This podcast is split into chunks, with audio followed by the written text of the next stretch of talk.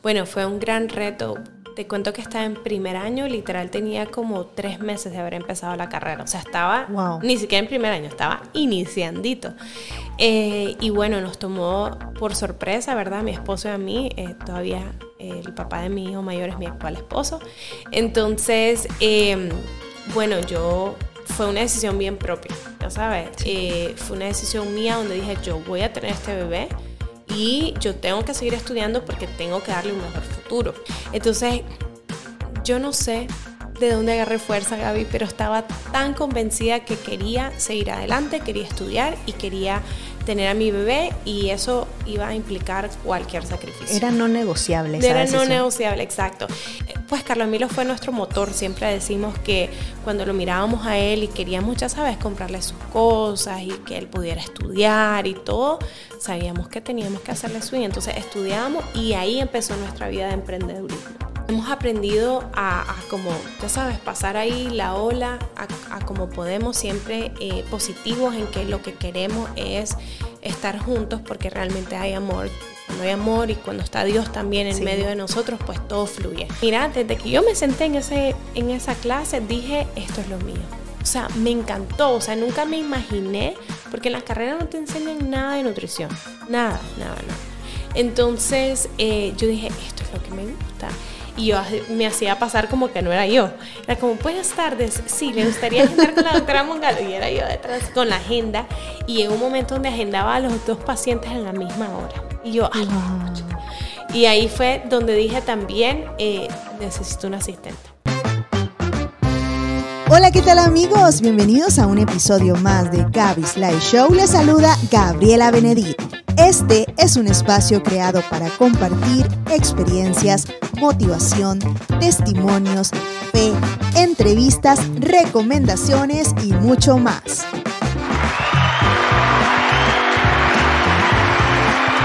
Hola, ¿qué tal amigos? Bienvenidos a un episodio más. Les saluda Gabriela Benedit y aquí estoy muy contenta con todos ustedes de poderle traer una, una invitada de lujo. Gracias por siempre acompañarnos en cada uno de estos episodios, que sé que detrás de cada una de estas historias ustedes se inspiran y se motivan. Hoy quiero darle una cordial bienvenida a la doctora Paola Mongalo nutricionista y máster en nutrición. Mamá, esposa, empresaria, bienvenida, ¿cómo estás? Gracias, Gabriela. Feliz aquí en este estudio tan pro, desde que entré y dije, wow. sí, y tenías rato de no venir de este lado, me estabas contando, ¿verdad? Sí, sí, te estaba contando de que, bueno, mis suegros vivieron acá en Carretera Sur eh, hace un tiempito, yo creo que como seis años, no sé. Entonces ya como que no tengo razón por la cual venir hasta acá, que es lindo, el clima me encanta, pero te decía que estoy de punta a punta, o sea, yo literal estoy como en el kilómetro 12 de carretera Masai, este carretera sur, entonces sí eh, sentí como, wow, como que nunca llegaba, ya sabes, pero es, es bonito, Realmente yo creo que uno cuando vive acá, o no sé si te pasa, uno se acostumbra a la distancia. Te acostumbra, sí. ¿Verdad? Y es rico porque estás como alejadito del bullicio de la ciudad, estás tranquilo. Te cuento que aquí anochece temprano, o sea, no escuchas nada, tipo 6 de la tarde, 7, es un silencio. Qué bello, sí, para descansar, porque bueno, yo viví en Carretera Masaya, te imaginas. Ahora vivo un poquito, siempre Carretera Masaya, pero un poquito más metido, como en un residencial. Pero antes estaba casi que en la mera carretera y el ruido y el todo. Así que divino, acá es como Así que estás haciendo parte. Un, mega esfuerzo por estar aquí. Eh, yo sé que, que habías visto parte del episodio con Sergio. De hecho, que con Sergio, con Sergio, te cuento, inauguramos... Eh, esta parte de la, del podcast presencial con el invitado. Lo teníamos en línea, pero por la pandemia no se podía. Y con Sergio inauguramos oficialmente presencial y luego Sergio vino y nos puso en contacto. Así que, Sergio, gracias por ponernos en contacto. Aquí estamos, aquí estamos ya en, el lugar y agradecerte, Paola, estar aquí. Realmente una de las cosas que a nosotros, bueno, la vida en redes sociales es una, la vida real es otra. Sin embargo, hay muchos retos que has venido eh, eh, brincando. brincando, sí, hay muchos retos que se te han presentado, pero siempre has sido optimista y siempre has tenido tu enfoque bien puesto a lo que has querido. Y, y de eso vamos a hablar un poco hoy. Me gustaría que nos compartieras eh, cómo encontraste esa pasión por la nutrición, porque para aquellos que no saben, vos venís de una familia de médicos ginecólogos, ¿verdad? En, todo eh, eh, en todos los casos, ¿verdad? De tu familia, y vos rompiste ese ciclo. Entonces, cuando ya venís de una familia que se está dedicando a algo, salirte de la línea es como que, ¿qué le pasa a la Paola? ¿Por qué quiere otra cosa? Contame. 100%. Qué divertido que lo mencionas y, qué feliz que sepas eso, eh, porque así es, en mi familia, mi bisabuelito era ginecólogo, mi abuelo y mi mi papá es ginecólogo y también fueron ah, bueno, mi papá, ¿verdad? Es el único que está vivo, ya mis abuelitos fallecieron, pero fueron médicos, wow, pues, ¿verdad? Muy reconocidos. Mi papá es maestro de maestros, entonces cuando tenés esa carga, que sabes que como que la ginecología también te tiene que pasar por la sangre y te cuentan desde chiquito como, ay, vos también vas a ser ginecóloga como tu papá, ya sabes, tenés como esa responsabilidad, pero yo no lo sentía. O sea, a mí me encantaba la carrera. Eh, mis papás fueron dueños de un hospital, te cuento Gaby, y yo corría por los pasillos, llenaba hojas, me sentaba en el consultorio como que era doctora, desde siempre. O sea, desde chiquitita. Pues, ¿Creciste Cinco o seis años, sí. Crecí full en el ámbito médico. Entonces, eh, yo sabía que eso era lo que quería. Pero un día decía que quería ser pediatra, otro día quería ser dermatóloga, otro día quería ser lo que sea, pero menos ginecóloga. Y porque había algo ahí que te decía, mm, vi esto, noté esto y esto no me gustó. Eh, no me gustaba el quirófano. Entonces tampoco iba a ser cirujana. O sea, para mí entrar al quirófano era no, no era una opción, pues, o sea, no me gustaba estar tanto tiempo ahí adentro, no sé por qué, no sé. Fíjate que en el internado, que es tu último año donde trabajas full en el hospital, por así decirlo, y rotas por cada especialidad, es donde vos te das cuenta qué es lo que quieres ser. Sí, ahí determinás. Ahí determinás. ¿A qué te vas a inclinar? A qué te, ajá, a qué me voy a inclinar. Entonces yo me acuerdo que gineco y cirugía, que eran las quirúrgicas, yo odiaba tanto eh, cuando me decían, Pau, te toca ir a cirugía. Entonces yo cambiaba con mis amigas. Yo le decía con, ¿verdad? Mi colega de turno, mira, dame la sala y vos andate al quirófano. Y me decía, Pau, ¿estás segura si la sala es pesadísima, hay 80 pacientes y, yo, dámela, no importa. Yo prefería eso que ir a quirófano. Entonces yo sabía que no era lo mío, ¿ya sabes? Entonces, eh, cada especialidad tiene mucha responsabilidad, pero el que no te gustara entrar a lo que era, era lo indicado que no podía ser ginecóloga, ya sabes. Y me gustaba mucho la pediatría, como te digo, pero también sentía que los hacía sufrir a los niños. Ya sabes, como cuando me tocaba suturarlos o me tocaba darles, qué sé yo, una inyección o algo, y ver los niños llorar, yo sufría. y yo decía, a la chochi, ¿qué voy a hacer? Entonces, si todo como o me genera tristeza o algo así, o no quiero. Y bueno, ya en ese entonces eh, yo fui mamá súper joven. Gaby, tengo un niño de casi 14 años. Entonces, también la vida de los hospitales es bien difícil. O sea, hacer turnos cada cuatro días. Yo sentía que no miraba a mi, a mi hijo, no miraba a mi esposo. Entonces, yo, mientras avanzaba, yo decía, yo realmente no quiero una vida de hospital. Ya sabes, no, no, no quiero salir de acá y trabajar. Entonces, me gradué para hacerte chiquito el resumen porque es muy largo, me gradué y me gradué sin rumbo, sin saber qué iba a hacer. O sea, yo salí y me di unos meses así sabáticos, Netflix todo el día. Eh, y no sabía qué hacer. O sea, traté de entrar a dermatología, que me llamaba mucho la atención, y era una especialidad muy eh, relax, pues tranquila pero tristemente no habían cupos para mí. Es una especialidad que abre cupos muy limitados y somos muchos, ¿verdad? Los médicos que queremos. Entonces, no hay nada para dónde agarrarle. Y en, y en ese punto, Paola, de, de cuando nació tu primer hijo, ¿cuánto, en qué año específicamente estabas? en primer año. ¿Cómo, en primer año, ok. ¿Cómo tomaste esa noticia? ¿Qué sentiste? ¿Cuál fue el apoyo de tu familia? Y de qué, de qué tomaste fuerza para continuar, porque en la mayoría de los casos, eh, muchas damos pausa a todo y trabajamos en cualquier cosa y ya dejamos tirada la carrera y el sueño que tenías lo dejas a un lado. ¿Cómo, cómo, cómo tomaste las riendas de, de, de cada decisión importante para estar hasta donde hoy estás? Sí, bueno, fue un gran reto. Te cuento que estaba en primer año, literal tenía como tres meses de haber empezado la carrera. O sea, estaba ni siquiera en primer año, estaba iniciandito. Eh, y bueno, nos tomó por sorpresa, ¿verdad? Mi esposo y a mí, eh, todavía el papá de mi hijo mayor es mi actual esposo. Entonces, em, bueno, yo, fue una decisión bien propia, ya sabes. Eh, fue una decisión mía donde dije, yo voy a tener este bebé y yo tengo que seguir estudiando porque tengo que darle un mejor futuro. Eh, y ya venía de una experiencia de mi hermano mayor, que había salido también como papá joven, lo obligaron a casarse en ese momento y no terminó bien la cosa. Entonces yo decía, no me quiero casar, no me quiero casar por una panza porque no sé cómo va a fluir, ya sabes, nuestra relación. Entonces, yo no sé de dónde agarré fuerza, Gaby, pero estaba tan convencida que quería seguir adelante, quería estudiar y quería tener a mi bebé y eso iba a implicar cualquier sacrificio. Era no negociable. Esa Era no negociable, exacto. Y esa fue la fuerza con la que llegué a presentárselos a mis papás y yo creo que con, con mi fuerza fue que ellos dijeron, ah, pues la vamos a apoyar, pues.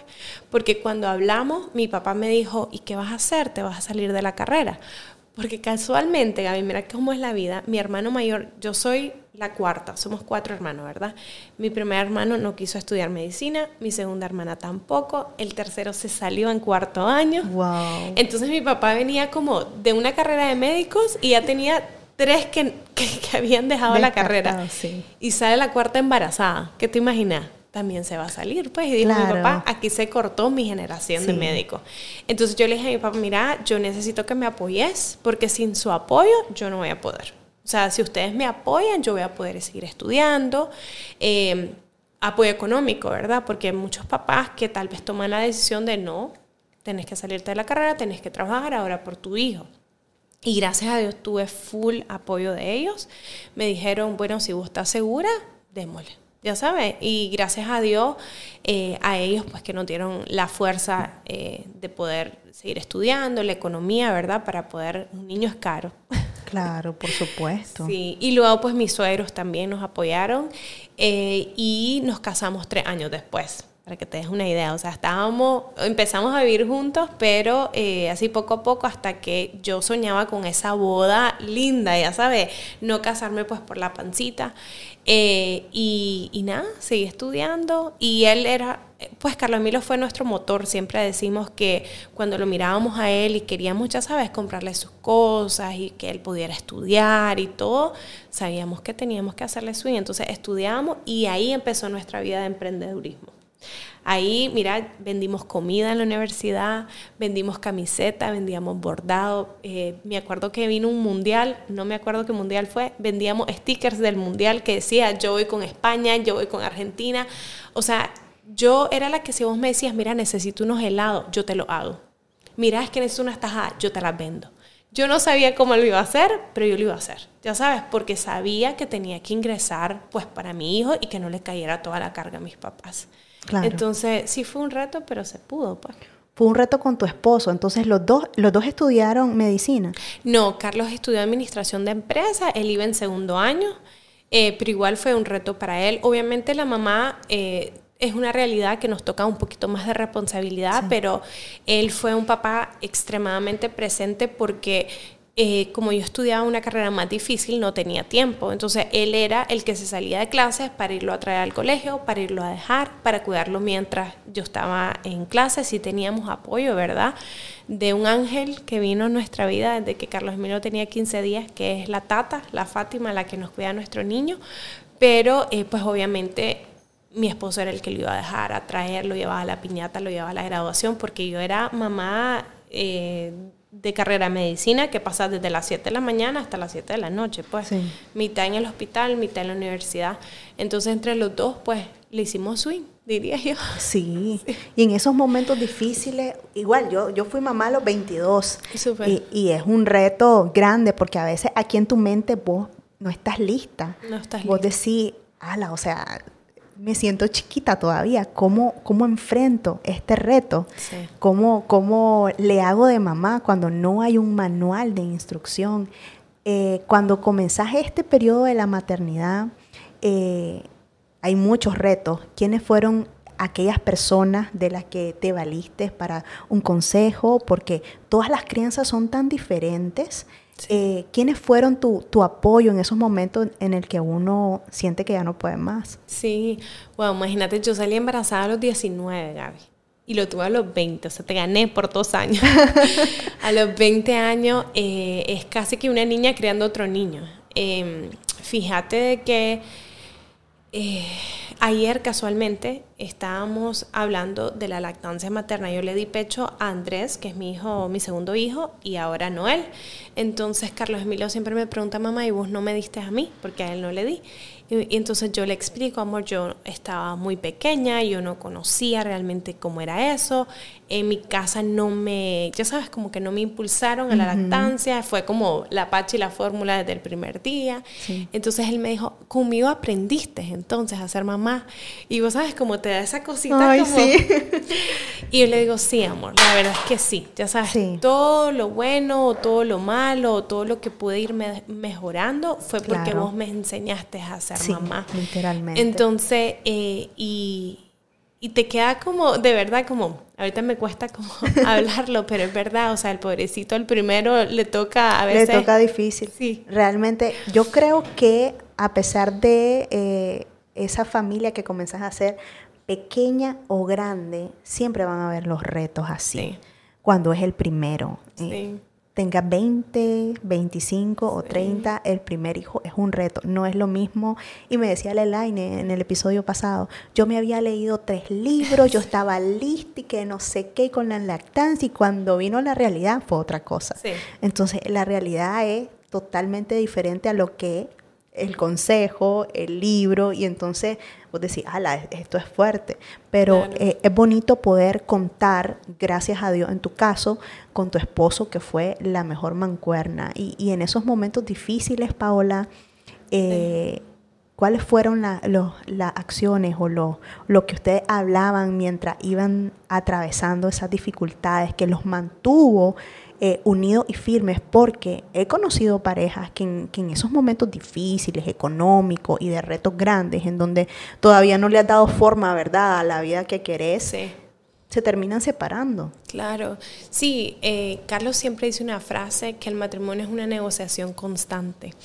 Entonces, y aunque no me gusta que me lo dice a veces en momentos, yo siempre analizo y digo, tienes toda la razón, y así pasa en toda una relación familiar, una relación laboral, de todo, pues, pero el matrimonio, que es la relación más importante. Y no solamente es mi esposo, es mi socio. Entonces es más difícil. Y hemos aprendido, tenemos 15 años juntos, ahorita en junio. Em, y hemos aprendido a, como, ya sabes, pasar ahí la ola, a, como podemos, siempre eh, positivos en que lo que queremos es estar juntos porque realmente hay amor. Cuando hay amor y cuando está Dios también en medio de nosotros, pues todo fluye. Eh, siempre hay situaciones difíciles, siempre hay discusiones, siempre hay incomodidades, que eso no se ve en las redes sociales, ¿verdad? Porque a veces la gente que quiere, esperen, me voy a poner el celular mientras me estoy peleando con él. No, no se puede, ¿verdad? Pero siempre se dice, pues, em, nosotros crecimos, o sea, todo lo que tenemos, Gaby, ha sido de cero. Cuando él y yo empezamos a estar juntos, éramos dos estudiantes sin nada, sin carrera ni siquiera, y de repente teníamos tres meses de estar jalando, para que te des una idea. Wow. Cuando nació, bueno, cuando salí embarazada, entonces fue, y por esa razón decidimos también no casarnos, porque teníamos que terminar de conocernos. Sí. Yo le decía, amor, tenemos que estar seguros que queremos estar juntos. Y eso nos ayudó mucho, Gaby. Entonces yo, pues, un consejo a las personas que nos van a escuchar, si estás empezando una relación y salís embarazada, no te desesperes en venir y casarte y formalizar todo porque a veces eso no suena eh, bien. O sea, es mejor como terminar de casarnos. Pues eso me funcionó a mí. Eso no funcionó a nosotros. Seguir conociéndonos mientras íbamos criando. Em, nos dábamos nuestro tiempo también, ya sabes, de repente viajábamos solos, no solamente con el niño, porque eh, teníamos que ser vida de pareja. Y, y, bueno, tuvimos como, como te digo, el apoyo full de nuestros padres, el ángel en mi vida, que es la Fátima, ¿verdad? Que nos ayudó a criar al niño, ella pasaba 24/7 con el niño. Eh, y hemos sabido que lo que queremos es estar juntos, salir adelante, eh, somos bien parecidos, bien emprendedores, ya sabes, bien eh, queremos, bien ambiciosos, por así decirlo. Sí, queremos, y está bien. Sí, queremos negocios para darle estabilidad eh, económica, ¿verdad? A nuestros hijos también, porque nosotros sabemos lo duro que es empezar de cero. A veces entonces, pues... En todo el sentido de la palabra, es difícil empezar de cero. Y aunque tu familia, todos son médicos, hubo alguien que fue, digamos, emprendedor, en, no en el sentido tal vez de la medicina, sino que algún negocio en donde vos viste eh, un ejemplo de cómo tener eh, un negocio así y ponerlo y la administración, o veniste aprendiendo con el tiempo y, y los retos que se te van presentando. Sí, bueno, yo siento que lo tengo nato es que es algo que Dios me regaló, porque del colegio te cuento que hacía fiestas, no muy legales. Con las pagadas la entrada te cuesta 10, 20 y pasen adelante. Exacto, el cover, ya sabes, con lo que incluía y todo. Ah, pues ya lo traías, Paola. Desde ahí y siempre es como que tenía esas ganas, ya sabes, como de vender, comprar y todo. Pero sí, obviamente vengo de familia, bueno, eh, mi, mi papá es médico, pero mi mamá era la gerente del hospital. Entonces ella era como que desde pequeña vi una mujer súper pilas puesta, administradora de, de todo, ya sabes, eh, balanceando el dinero, la casa. Ella era como realmente... Eh, una mujer hombre, digo yo, porque eh, veníamos acostumbrados que el hombre es el que siempre administra el dinero, administra, ya sabes, las cosas, y en mi casa no, mi mamá era también eh, pencona, lónica, pues, ya sabes. Eh, mi abuelita tenía una floristería, mi hermano mayor tenía una agencia de publicidad, ¿verdad? O sea, en mi entorno había gente de negocio, ¿verdad? No solamente un doctor como mi papá, eh, que, qué sé yo, tal vez iba a laborar y venía, ya sabes, no, también éramos dueños de nuestros propios negocios. Entonces, sí crecí con eso de... De, tener algunos ejemplos a tu alrededor. Y mencionabas que eh, cuando tenés a Dios en medio de tu familia, todo funciona. ¿Cómo has integrado a Dios en medio de, tu familia y de tus hijos? Fíjate de que eh, nosotros somos católicos, entonces desde pequeño obviamente eh, tenemos el principio de ir a misa, yo me gradué de un colegio católico, ya sabes que te, te, encamina y eso. Pero Dios vino a ser una parte muy clave en mi matrimonio en un momento difícil, eh, donde solo teníamos a Carlos Emilio y, como te digo, pues el matrimonio es una negociación constante y llegamos a un momento donde estábamos como cansaditos, los dos, de luchar. Eh, somos personas muy diferentes, aunque no crean en, personalidades. Tal vez como Carlos es como más alegre, le gusta más como las fiestas y yo soy como más introvertida, eh, aunque no parezca, pero sí, pues casi. Entonces estábamos ahí como mm, tambaleando la negociación. Eh, pero sabía que, sabíamos que queríamos estar juntos de una u otra manera. Entonces sabíamos que la solución era pedir ayuda y pedir ayuda de ahí arriba. Entonces una amiga nos cedió un espacio que ella tenía con un sacerdote, te cuento. Ella iba, qué sé yo, pues como a, a pláticas, ¿verdad? Con el, con el sacerdote y me dice, mira, Pau, te doy el sábado a tal hora, andamos con Carlos y ve qué tal te va. Y yo dije, perfecto. Y yo dije, esta, esta es como el, mi última moneda al aire, ya sabes, si nosotros aquí platicamos y mejoramos, pues no nos vamos a separar. Y eso fue clave. O sea, entró Dios más fuerte en nuestro matrimonio y lo eh, reparó, eh, lo restauró. Eh, y fue súper bonito, pues, y entendimos de que Él, sin Él, no íbamos a funcionar. Entonces tratamos, ¿verdad?, a la medida posible, entregárselo todo a Él. Siempre podemos mejorar nuestra relación con Dios, así que siempre puede ser mejor, pero pues sí, antes de dormir, rezar con los niños, ir a misa los domingos. Eh, Andrés José, pues que tiene cuatro años, él dice como ir a la casa de Papachú, ya sabes, y eso, y estamos tratando de que él sea el centro.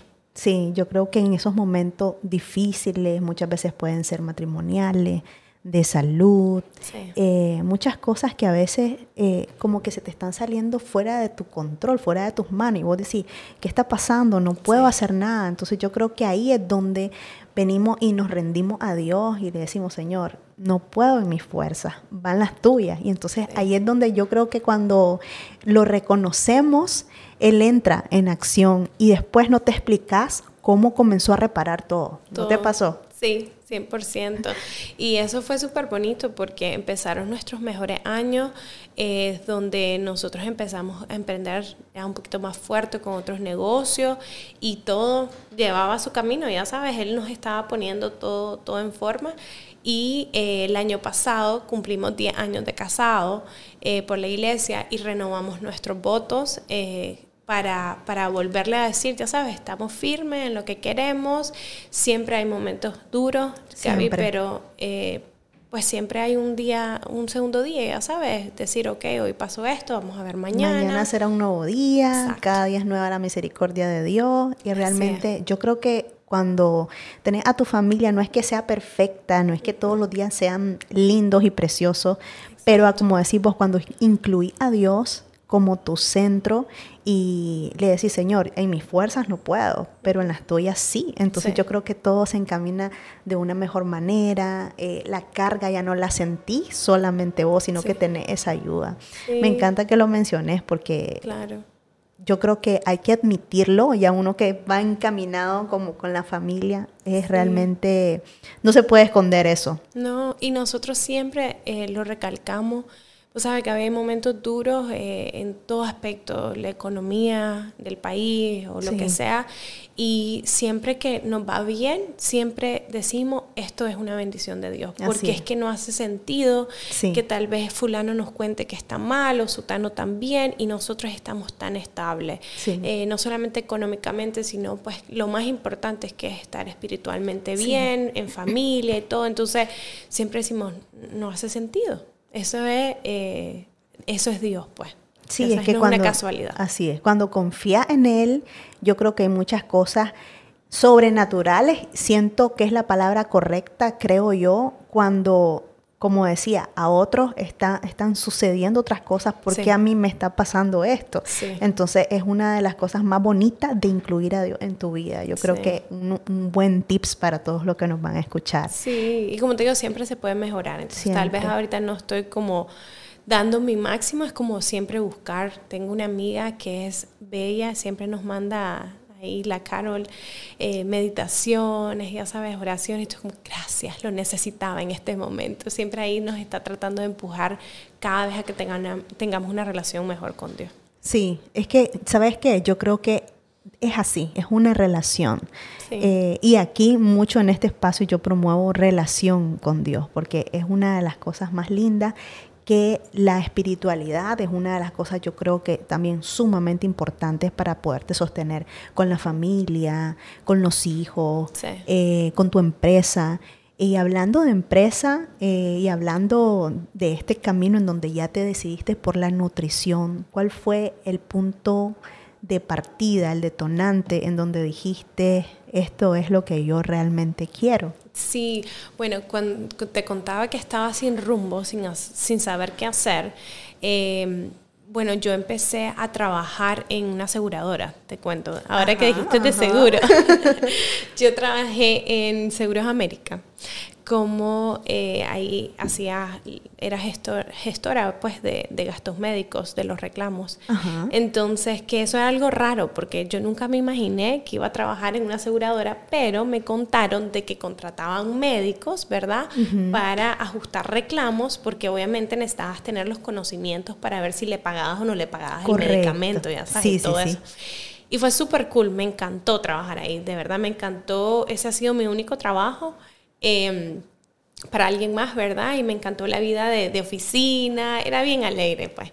Y bueno, estando ahí, dije un día, creo que trabajé como 11 meses, un día dije, ¿sabes qué? Yo, yo necesito trabajar en lo mío, yo necesito regresar como a mi carrera y atender a los pacientes, que es lo que quiero, entonces decidí renunciar y poner mi consultorio, ¿verdad? Empecé ahí como médico general eh, en la casa de mis papás. Mi papá ya es médico retirado, entonces tenía un consultorio por ahí. Ellos me tendieron la mano para empezar. Y en eso, viendo, sale diplomado en nutrición clínica. Y yo dije, ve, yo tengo que estudiar porque no me puedo quedar como médico general, tengo que hacer algo. Y este es el algo que yo encontré. Y entonces me, me metí sin expectativas, ¿ok? Yo dije, yo tengo que estudiar, pues. me metí y mira, desde que yo me senté en, ese, en esa clase, dije, esto es lo mío. O sea, me encantó, o sea, nunca me imaginé, porque en la carrera no te enseñan nada de nutrición, nada, nada, nada. Entonces eh, yo dije, esto es lo que me gusta. Y empecé, empecé y, quería más, ya sabes, el, el doctor que no, era el docente, nos enseñaba algo, pero yo quería más, entonces buscaba más.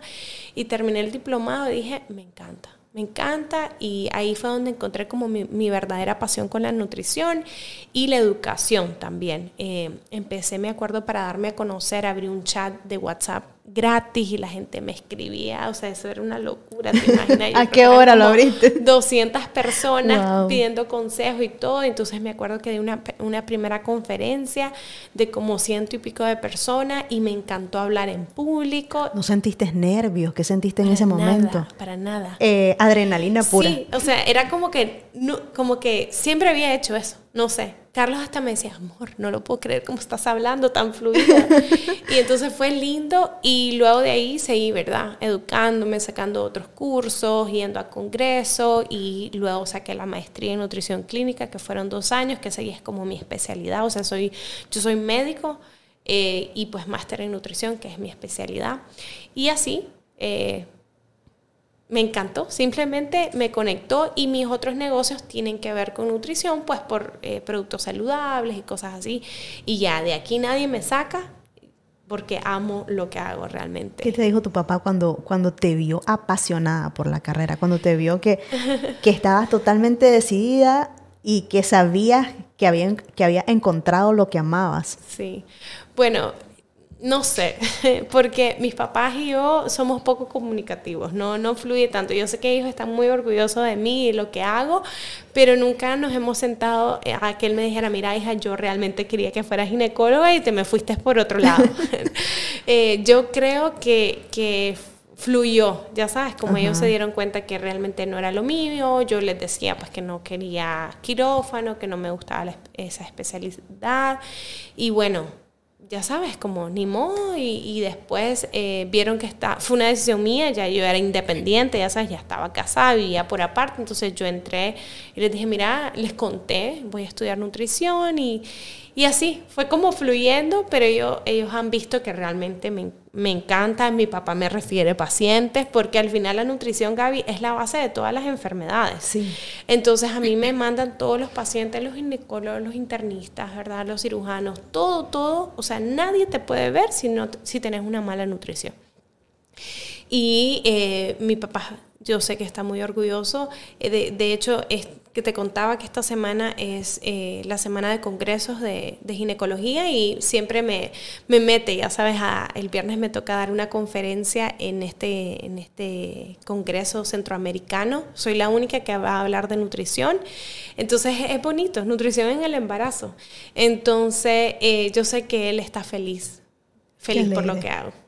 Qué alegre, qué alegre. No, la verdad que es muy lindo poder encontrar algo que te hace feliz y trabajar en eso que realmente te hace feliz. ¿Cómo es la experiencia que vos le venís dando a, cada, paciente, cada paciente en las consultas? Porque detrás de cámara hablábamos que no solamente es darte un plan y leía en, en uno de tus artículos que tuviste dos veces un encuentro con una nutricionista y no te gustó para nada, no regresaste. Contame esa experiencia y cómo transformás esa experiencia eh, con alguien externo para decir yo lo voy a hacer de tal manera porque siento que así me hubiera gustado que me atendieran a mí seguramente, ¿verdad? Sí, fíjate que la nutrición ha cambiado mucho. Hoy en día vemos a muchos eh, nutriólogas, pues, o sea, médicos que hacen nutrición como yo y también a nutricionistas.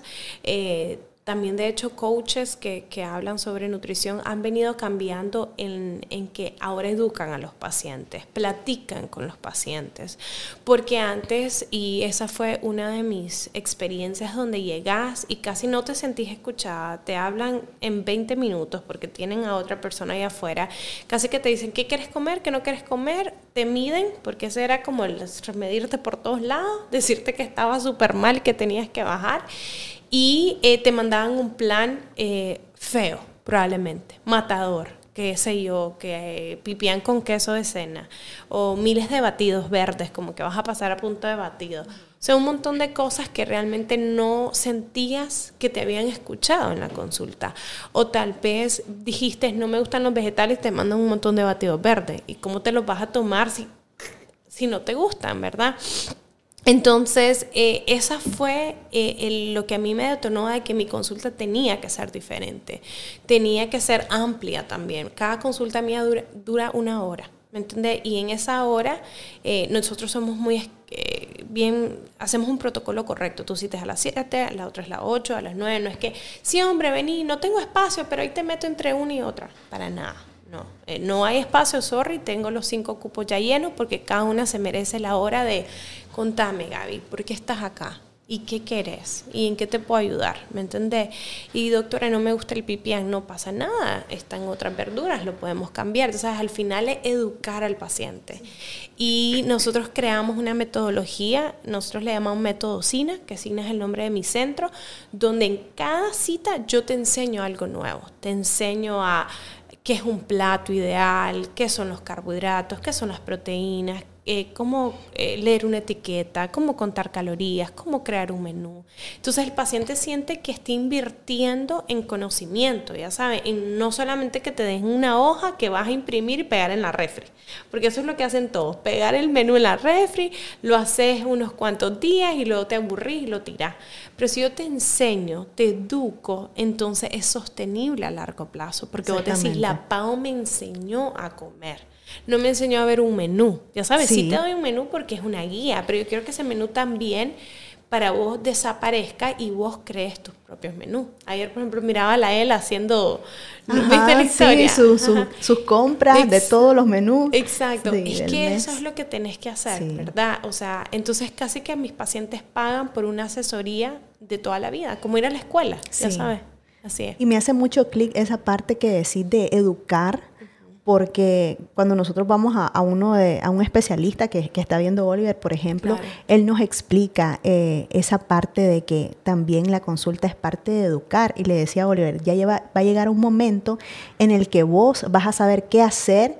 Eh, con lo que estás pasando, o sea, vas a saber eh, qué medicamento tomar, qué no, qué, modificaciones puede hacer, porque te va a ir conociendo y entonces vamos a, ayudarte para que eh, pueda llegar a ese punto y también se tome el tiempo. Entonces, eh, yo creo que esas buenas consultas y buenas inversiones son de, de, esos médicos que realmente te dan el tiempo.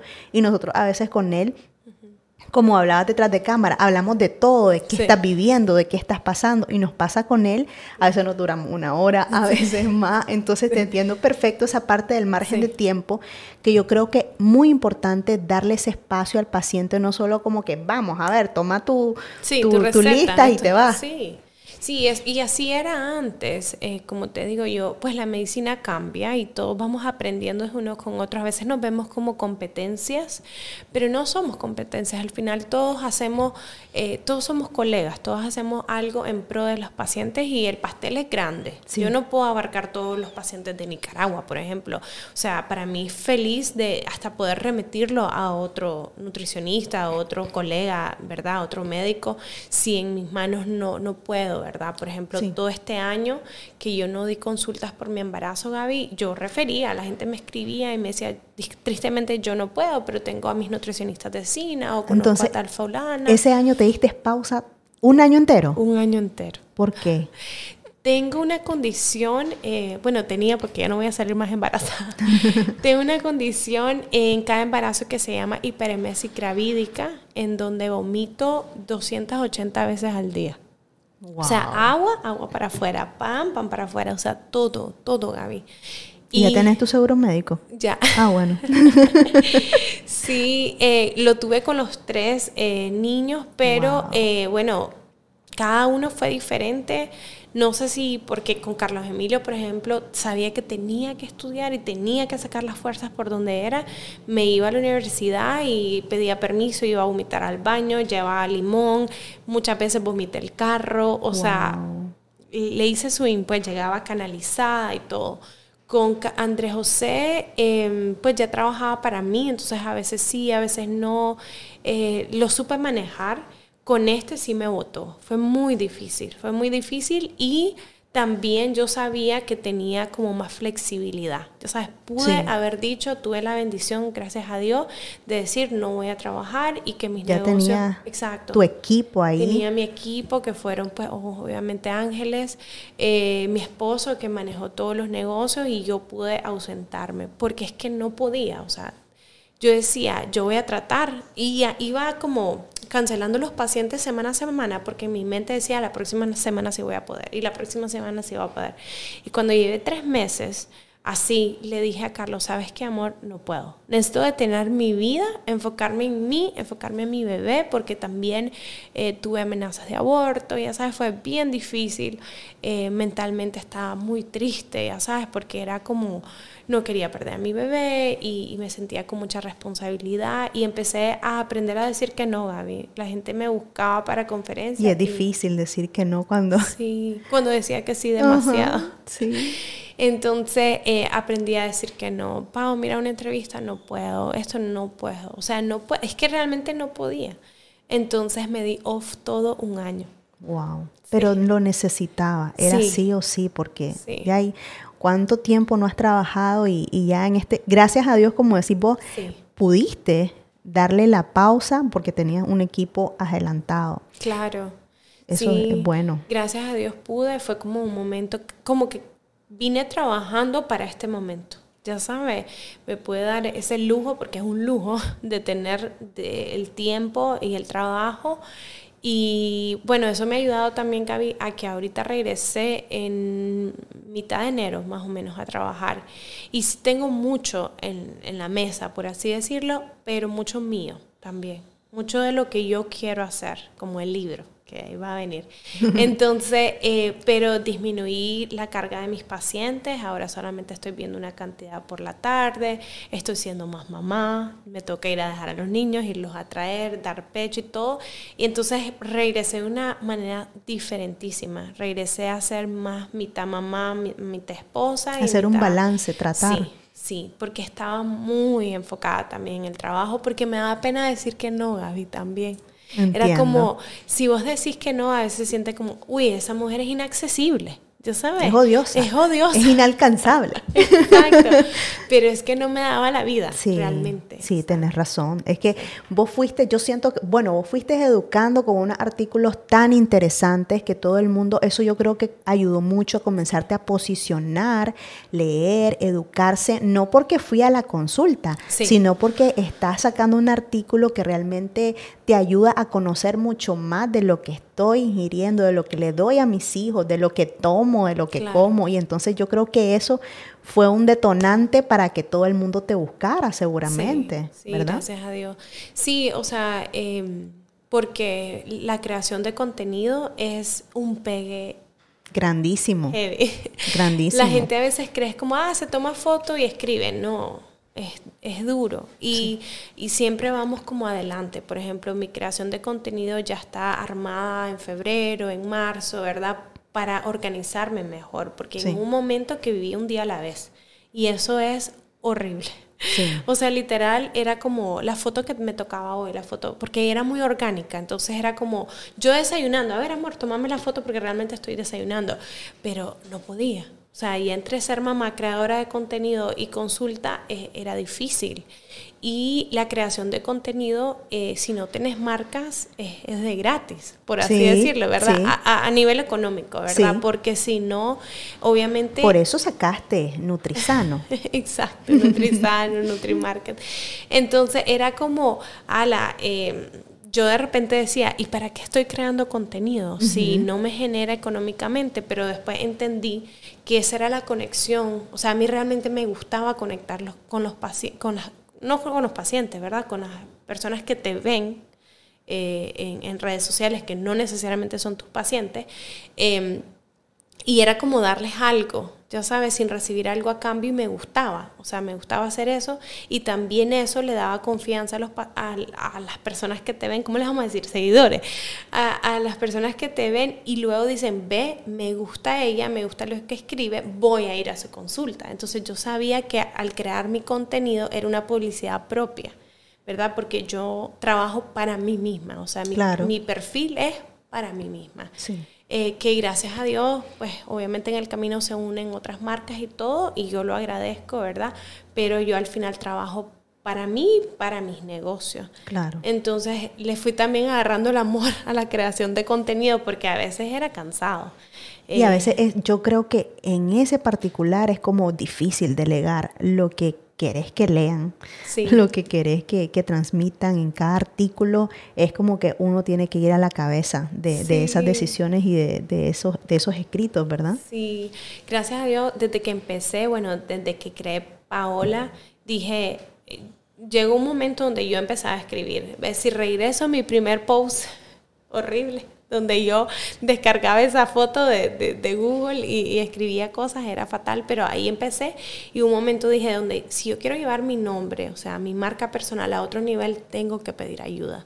Y eh, contraté a Mercedes Reyes, que es de mi Studio, ella es la que me lleva ahorita mis redes sociales de, de desde que inicié, ¿verdad? Sí. Y lleva todas mis marcas y a veces le digo, vos hablas como yo ya. O sea, sí, porque vos le entrenás. Eh. es que tener a una persona así es genial. El encontraste, hiciste clip y te entiende y habla como vos entonces. Sí, la Mer es bella.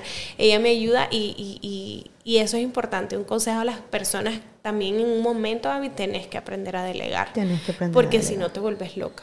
Yo cuando empecé también con la consulta, te cuento que yo agendaba sea, yo tenía mi celular, yo daba mi propio celular y yo me hacía pasar como que no era yo. Era como, buenas tardes, sí, le gustaría agendar con la doctora Mongalo. Y era yo detrás con la agenda. Y en un momento donde agendaba a los dos pacientes en la misma hora. Y yo, Y ahí fue donde dije también, eh, necesito un asistente. Que gracias a Dios sigue siendo la misma. Las personas es lindo cuando creas esa conexión y de las personas que te han visto de cero siguen creciendo con vos. Entonces mi, asistente, mi asistente Jade es mi mano derecha, empezó conmigo desde Paola y ahora es la jefa de Sina. Y ella me ayudó, ya sabes, a crear agendas, a poder decir que sí, que no, porque luego decís que sí a todo el mundo y era la misma hora, ay no, un relajo. Así que eso es también bonito, parte del crecimiento. Sí, ha venido... a... Eh, construyendo una familia, un equipo que, te representa, que ha hecho clic con vos. ¿Cuáles, ¿Cuáles han sido esos principios que han venido eh, poniendo, por así decirlo, o poniendo en práctica, pues, eh, con tu equipo de trabajo para darles la oportunidad de crecer, para hacer familia y para que se queden con vos principalmente. Sí, sí. eso es un reto también. Vos sabes, ahorita somos como 28 personas ya, ya casi le pusimos un nombre a todos nuestros negocios y se llama Inversiones Ruiz Mongalo porque de repente como que, tú sabes, como cine, NutriSign, NutriMark aquí, y entonces le digo a mi esposo, ¿sabes qué? Pongamos un solo bolsón ya para todo. Entonces, eh, todos, aunque trabajen en diferentes negocios, eh, todos somos los mismos. Entonces, desde que nosotros hacemos esa contratación, Gaby, lo primero que le decimos, somos una gran familia. O sea, entre todos nos ayudamos. No es como que ah, yo trabajo para NutriMarket, yo no le puedo ayudar a Sina. No, no, no. El día que tal vez Nutri necesite a alguien, una de Sina se va a ir para allá para poder apoyar. O sea, desde eso empezamos con, con ese valor de unidad ya sabes, de apoyo, eh, de equipo realmente, porque hay muchas empresas que podrán ser grandes, Gaby, y se matan unos con otros, o no se llevan bien, no hay un ambiente laboral bonito. Y te digo, pasas más tiempo en tu trabajo que en tu casa a veces. Es cierto. Entonces, lo que tenés que es que te guste ir a trabajar.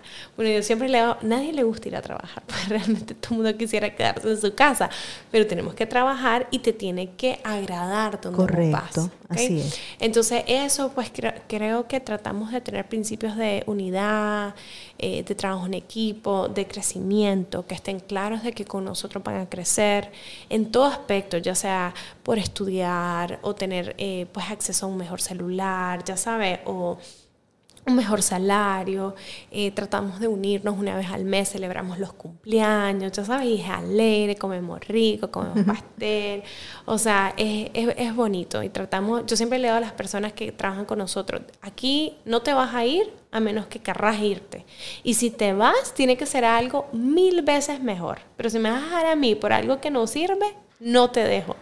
Entonces, gracias a Dios, eh, pues tenemos de tenemos muchas personas que han estado con nosotros desde el día cero y, somos felices. Pues. Eso es bonito. Eso es, un reto grande, pero yo creo que poderle inculcar ese trabajo en equipo y eso, y eso familiar, que al final todas las personas en tu trabajo, cuando pasas tanto tiempo, se vuelven literalmente tu familia. Y, y, es un reto poder eh, estar, son como hijitos también que tenés por ahí, ¿verdad? 100%, ¿sabes? Y que que pues ellos saben que pueden tocar nuestra puerta, ya sabes, somos súper accesibles, no es como, ay, donde mi jefe no puedo ir, no, para nada. Y eso de decir de, del ambiente familiar se siente, porque, bueno, sus dos jefes son esposos, entonces están claro que son familia, pero también mis hijos están muy involucrados, ya sabes, por ejemplo, en los cumpleaños llevo a mis tres niños y todos pues lo aman y los cuidan y ah, pues Noel, que es el chiquito, todo el mundo lo chinchina, todo el mundo lo quiere chinear, viene Noel, ya sabes, entonces se siente que nos conocemos conocemos bien y conocemos también a su familia, sabemos que tienen problemas, como eh, si te pasó algo, puedes contar conmigo, ya Eso sabes. Es súper importante. No que tal vez trabaja para vos, no sabes si tiene hijo, no tiene hijo, nada, pues entonces eso. Qué lindo, qué bonito. Y hablando de tus hijos, ¿cómo, cómo los ves? ¿Cómo, cómo han venido creciendo, desarrollándose y cuáles son esas habilidades y cómo, cómo ves de aquí a, a unos cuantos años a tu hijo mayor, por ejemplo. Ay, me da hasta escalofrío pensarlo. Te cuento que ahorita en mayo cumple 14, ya tuvo sus primeros 15, o sea, sus primeras fiestas.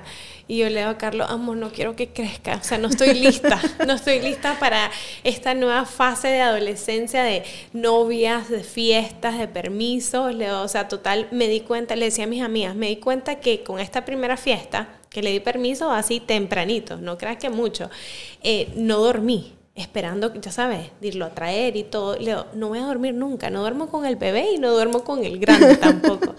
Eh, fíjate que es un reto, mis tres hijos Cabis tienen edades totalmente diferentes. Uno va para la adolescencia, 14 años, el otro tiene 4 y el otro tiene 4 meses. Entonces, con cada uno de ellos la cosa es diferentísima. Diferente, sí. Eh, cada uno tiene como que le tenés que hablar de manera diferente, cuido de manera diferente, tienen personalidades diferentes. Em, por ejemplo, Carlos Emilio es más relajado, como que todo le vale.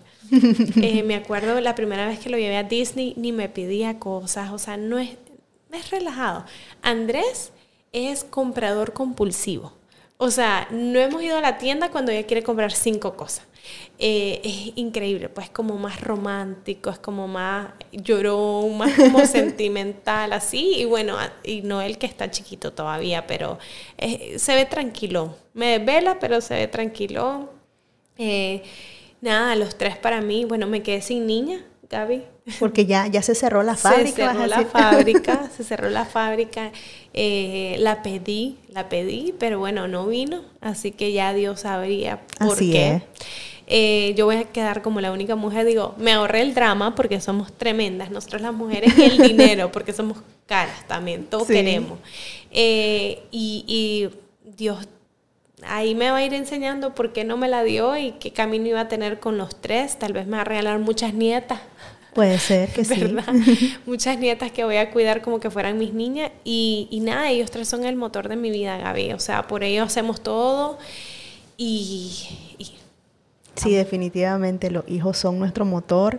Concuerdo mucho con vos en la parte de, que a cada uno tiene un lenguaje diferente, literal, porque, por ejemplo, Angie tiene 12 y Matías tiene 6 y hay un mundo de diferencia. ¿No te pasa que se pelean? Sí. ¿Ah?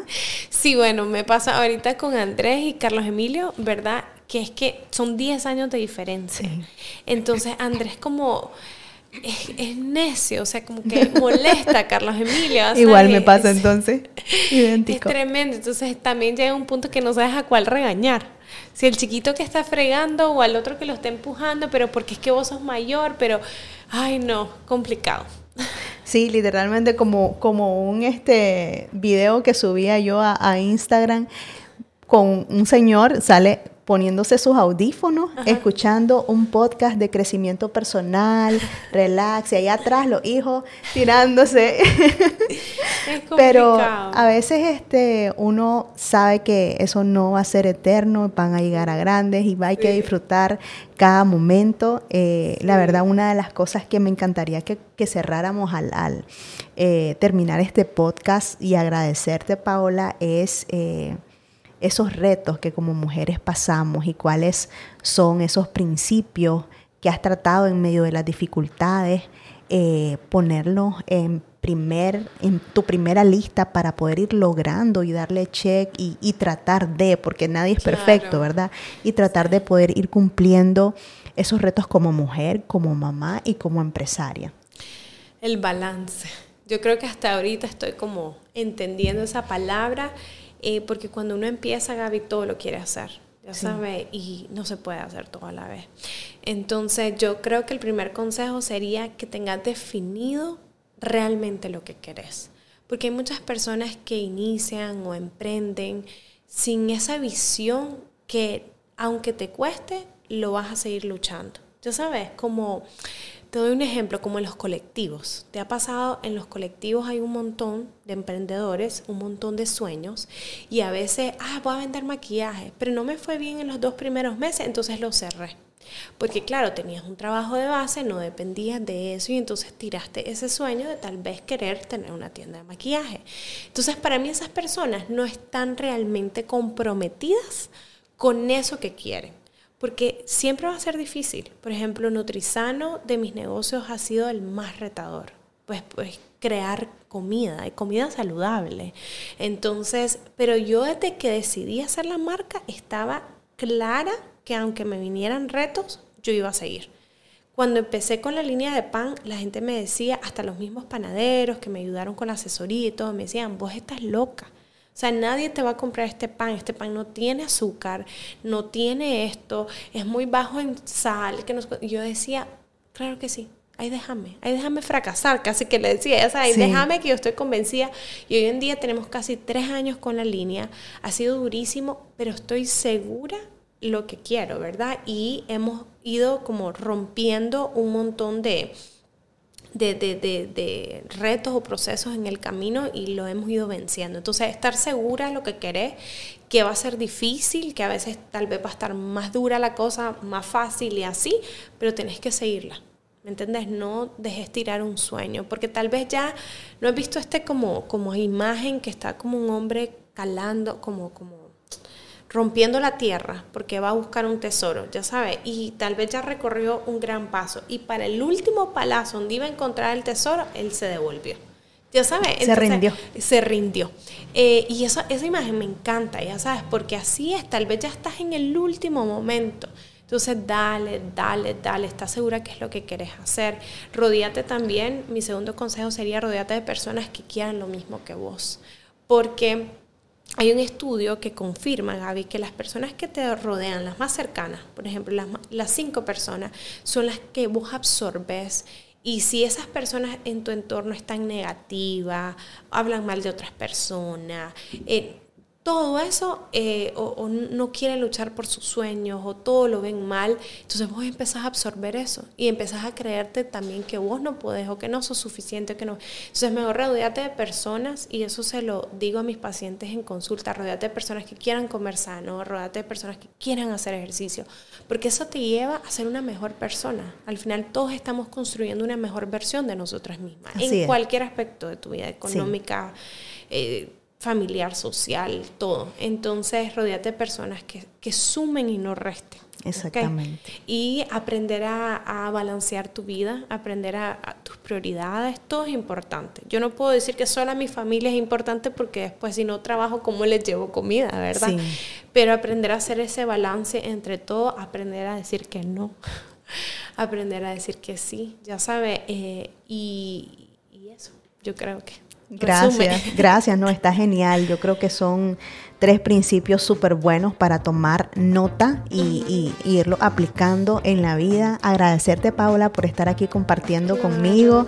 Tal vez en una próxima hablamos de nutrición. Hoy era más de tu vida, de cómo sos vos. Eh, me encantó toda la plática. Muchísimas gracias por habernos acompañado. Y gracias a todos ustedes por haber estado con nosotros. Esperamos que hayan disfrutado de este episodio y nos vemos en un próximo.